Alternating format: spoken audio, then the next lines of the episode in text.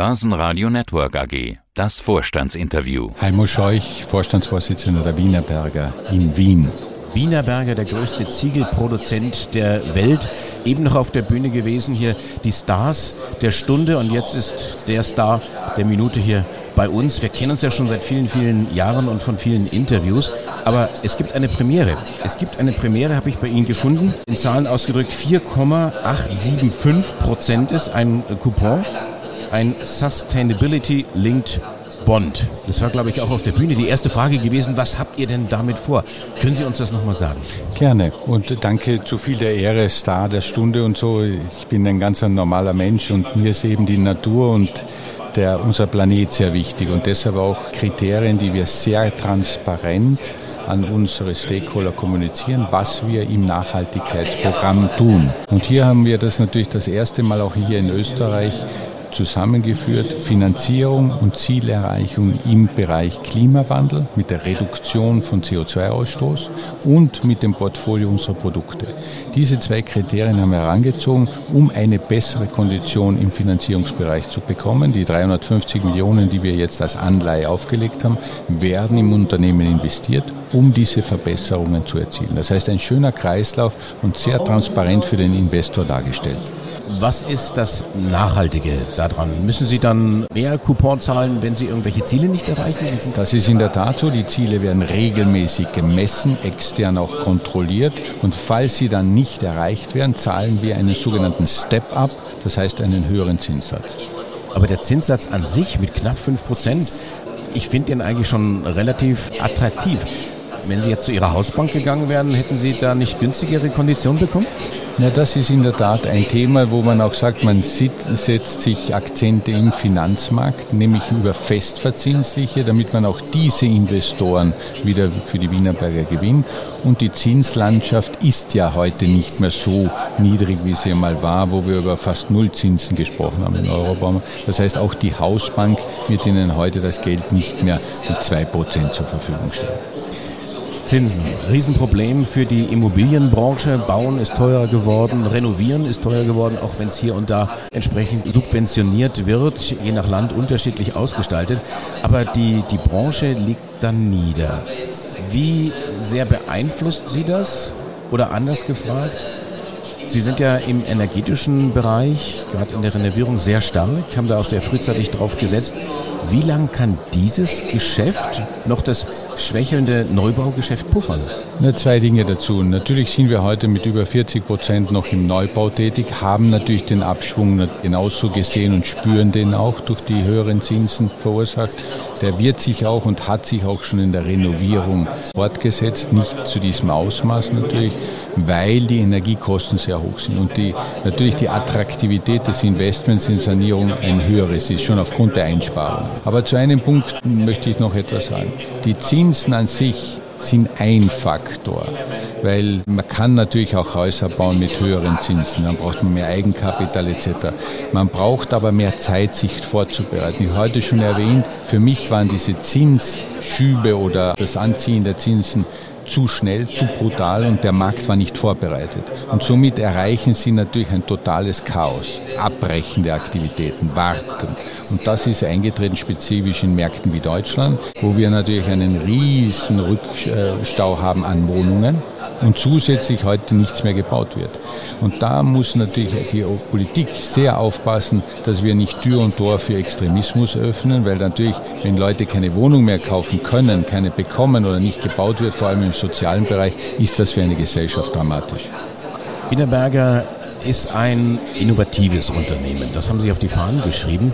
Was sind denn die jüngsten Innovationen, wo ein Laie jetzt sagen würde, das habe ich jetzt gar nicht gewusst, was die da machen. Ja, Sie haben es am Anfang sehr schön erwähnt. Sie haben gesehen, Weltmarktführer im Ziegel. Mittlerweile sind wir auch im Wasser- und Energiemanagement sehr groß durch unser Rohrgeschäft und das haben wir ja total verändert. Wir sind von Rohrproduzenten, Sie müssen sich vorstellen, Kunststoffrohre für Energiegewinnung oder für Energieleitung oder Wassermanagement, sind wir heute zum Komplettanbieter geworden.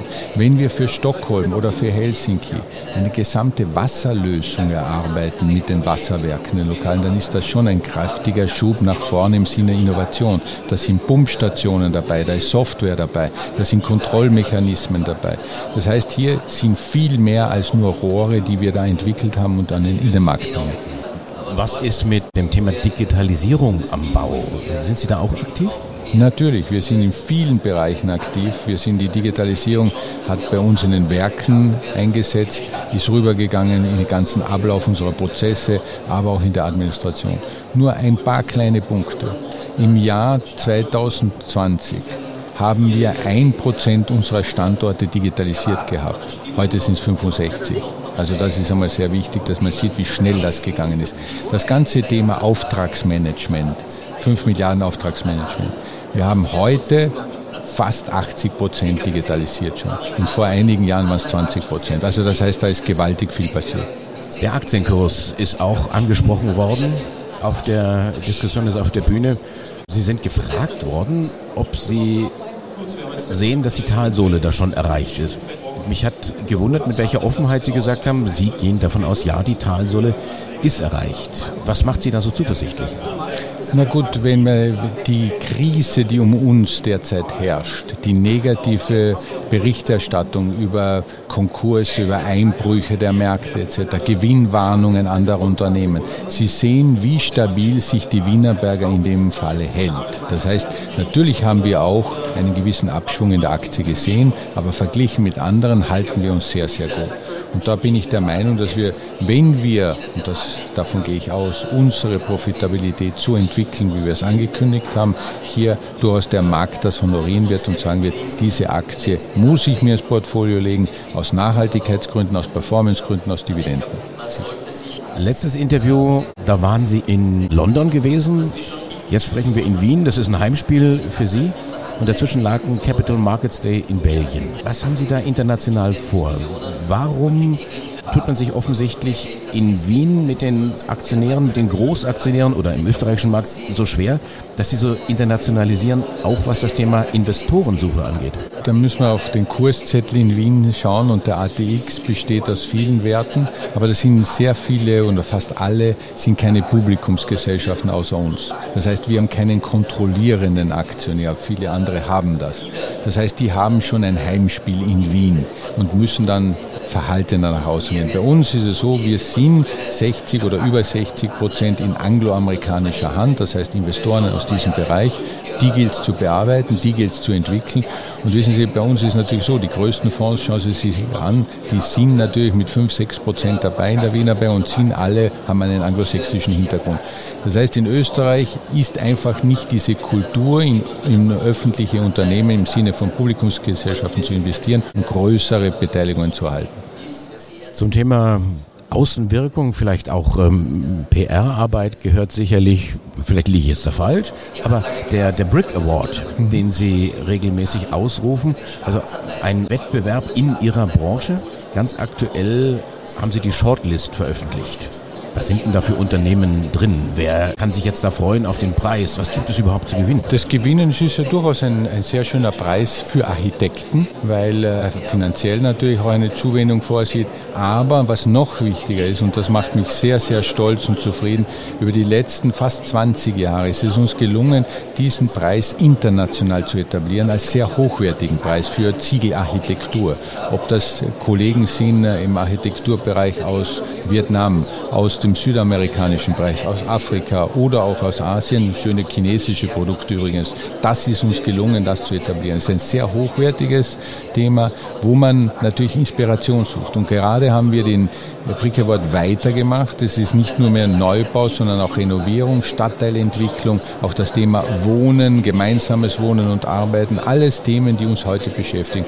Wahnsinnig interessant, dass auch über diese Plattformen sehr viel Veränderungen auch bei den Architekten eingetreten ist.